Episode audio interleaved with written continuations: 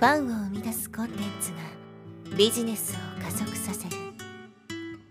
アポロオフィシャルポッドキャスト。超ブログ思考。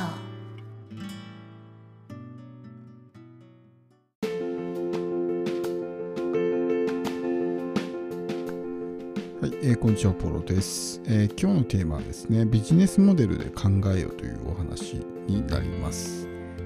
こうビジネスを始めるときにですね、まあ、見切り発車で、え、自分のですねビジネスを選択してしまう、まあ、マネタイズの方法を決めてしまったりとかってあると思うんです。僕自身もですね、最初、まあ、ネットで情報発信を始めたときというのは、特に何かね、そういう明確な戦略があったわけでもなく、まあ、すごく安易にですね、ネットで、えー、稼ぐイコールブログみたいなまあ、一般的なそういう考えのもとブログで情報発信を始めたっていうのがそもそものきっかけなんですけどもまあ、えー、まず行動するっていうのはすごく大事なことなので、ねえー、何かこうしっかりとね計画ができる前に動き出すっていうのも重要なことではあるんですけども長期的にビジネスをやっていく場合というのは戦略をしっかりと組み立てていく必要があるんですよね。っていうのはそもそも戦略がないとその目的を達成できない場合もあるしこう途中でねそのビジネスが破綻してしまう可能性もあるからなんですよ。例えばその目的にたどり着けないってどういうことかっていうとまあよくありがちな例で言うとブログを書いている人が月収30万稼ぎたいですっていうふうに、まあ、よく言うわけですよね。で、じゃあ具体的にマネタイズ何やってるんですかっていうふうに聞くと、まあ、Google AdSense ですとかね、Amazon のアフィリエイトですとかっていうわけですよ。で、もし、まあ、ね、詳しくない方の,、えー、方のためにお話ししておくと、まあ、えー、Google AdSense っていうのは、クリック型の広告のまあ、収益方法なんですね。まあ、1クリック、えー、数十円とか、安い人だと本当に1桁、1円とか5円とかね、っていう感じの、まあ、広告収入。で、Amazon のアフィリエイトっていうのは、えーと、売上の7%かな。なんで、本当ビビたるものですね。1件売れて数十円とか、まあ、そういったのが一般的なんですけど、で、じゃあこれで月収30万で稼げるかっ相当厳しいと思うんですよ。でもそこの戦略性がない。月収30万稼ぐんだったらそこから逆算して、ねえー、どれぐらいの商品を何個売る必要があるんだとかっていう計算をしてじゃあこのマネタイズ方法にしようっていうふうに決めるのが、まあえー、セオリーというかね普通なんですけど自分のやっていることをありきで考えてそれでゴリゴリゴリと頑張ろうとする。自分がブログで情報発信を始めて、アドセンスやってるから、じゃあアドセンスでなんとか頑張って30万稼ごうとするっていうのは、ちょっとね、えー、かなり難しいかなというふうに思うわけだからこれ戦略性がないわけですね。その目的にどうやってたどり着けるんだろうっていうところの、そういう逆算思考がないから、もう行き当たりばったりにやってることで、なんとか頑張ろうとする。例えばコンテンツ販売のところで言うならば、まあ、Kindle しかやってないのね。Kindle で電子書籍売ってるけど、まあ、月に本当にね、数千円しか稼げないと思って。でそれでじゃあ、ね、30万稼ごうと思ったら、何冊出さないといけないんだって話になるわけじゃないですか。ってなると、それはそもそも戦略が間違ってるってことですね。自分の実力云々よりも、そもそもその戦略を変える必要があるということです。だからこそ戦略を考える必要があるわけですけど、まあ、この話に関してはね、かなり初期の頃にポッドキャストでお話ししたので、なんか聞いたことあるなっていうふうに思う人もいると思うんですけど、それだけではなくて、ビジネスモデルで考えるってことなんですよね。ビジネスモデルで考えるっていうのは、例えばさっきの低単価っていうのもそうですね。低単価なものを売っていくんであれば、数を売らないといけないので、数が集まるようなビジネスであれば低単価でも成立するんですよ。でも100均とか、ね、スーパーとか、ああいうのって一般的に見ると安いじゃないですか、商品が。でも買う人がいっぱいいるからビジネスとして成り立つわけであって、そこに本当にね、1日に数人しか来ないような状態だったら、もうビジネスとして成立しないんですよね。だからもその自分のメディアとかそういった媒体をですねお店と例えて何人ぐらいお客さんがいて何人ぐらい買うんだろうってところを考えた時に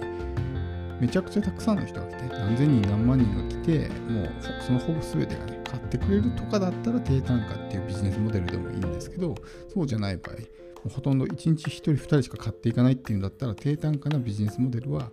まあふさわしくないっていうことですよね。あとはビジネスモデルっていろいろあるんですけど例えば流行り廃りのあるもの、えー、日本だと数年前にタピオカとかね流行ったと思うんですけどあれって、ね、確かにブームの時はすごくまあ稼げたと思うんですけどじゃあ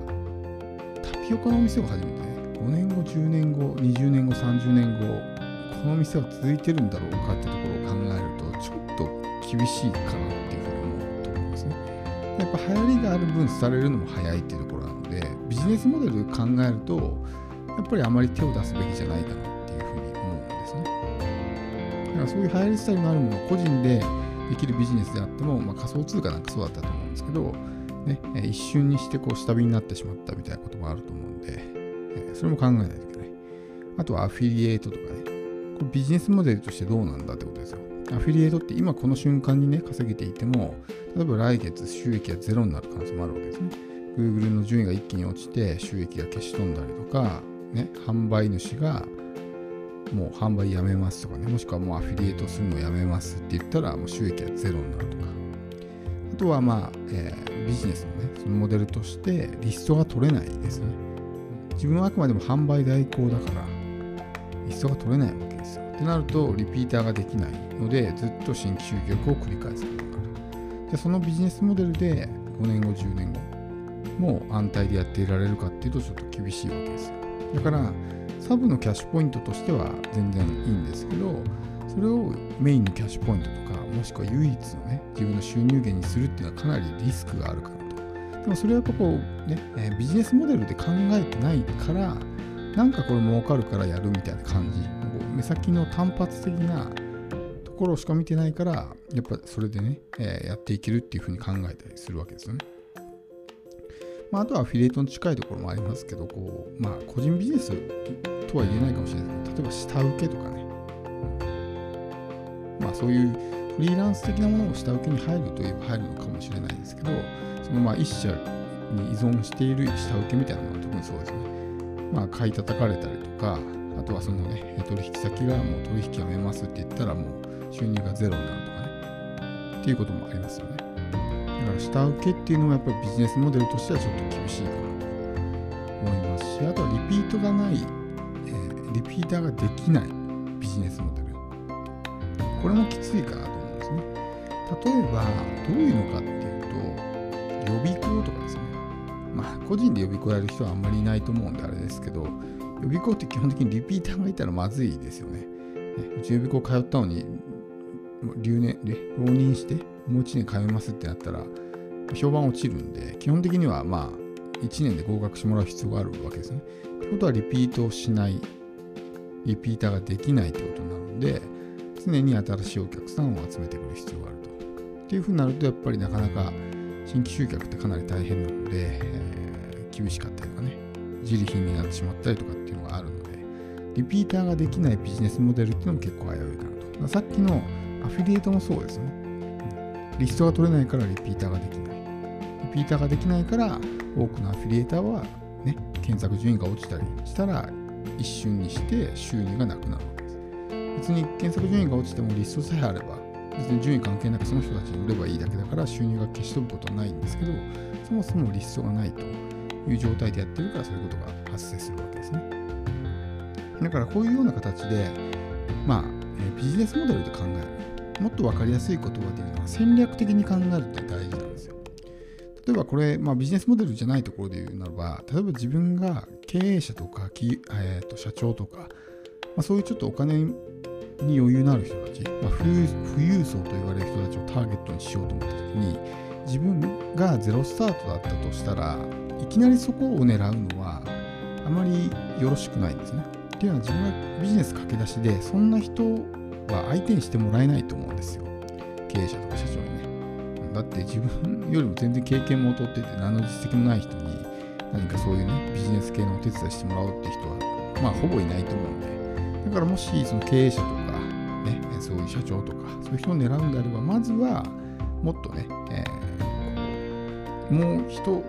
手前の人たち例えばそのサラリーマンの人とかそういう人たちからこうまずは実績を作ってでそこで次は対企業ですね。最初は個人を相手にして、その後対企業を相手にするっていう、このワンステップを踏むっていう、この順序ですね。これが戦略なんですけど、いきなり社長とかね、そういう会社相手にビジネスをしても相手にされないから、じゃあまずは個人を相手にしようっていう順序を考えないといけない。でもここが破綻してしまうと、いきなりね、会社とか社長とかを相手にして、まあ、門前払いを食らうわけですね。だからそこを考えられるかっていうのは非常に大事で、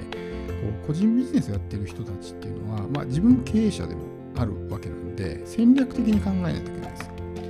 でもおそらく多くの人はただ作業するだけの人になっちゃってると思うんですね。その、えーと、戦略とかそういったものを考えずにただなんとなくこういうようなノウハウがあるからじゃあそれに従ってこうやっていこうぐらいしか考えてないと思うんです。でもやっぱり僕たちっていうのは作業する人間でもありかつねそういう戦略を考える人間でもあるわけなんで両方やる必要があるんですね。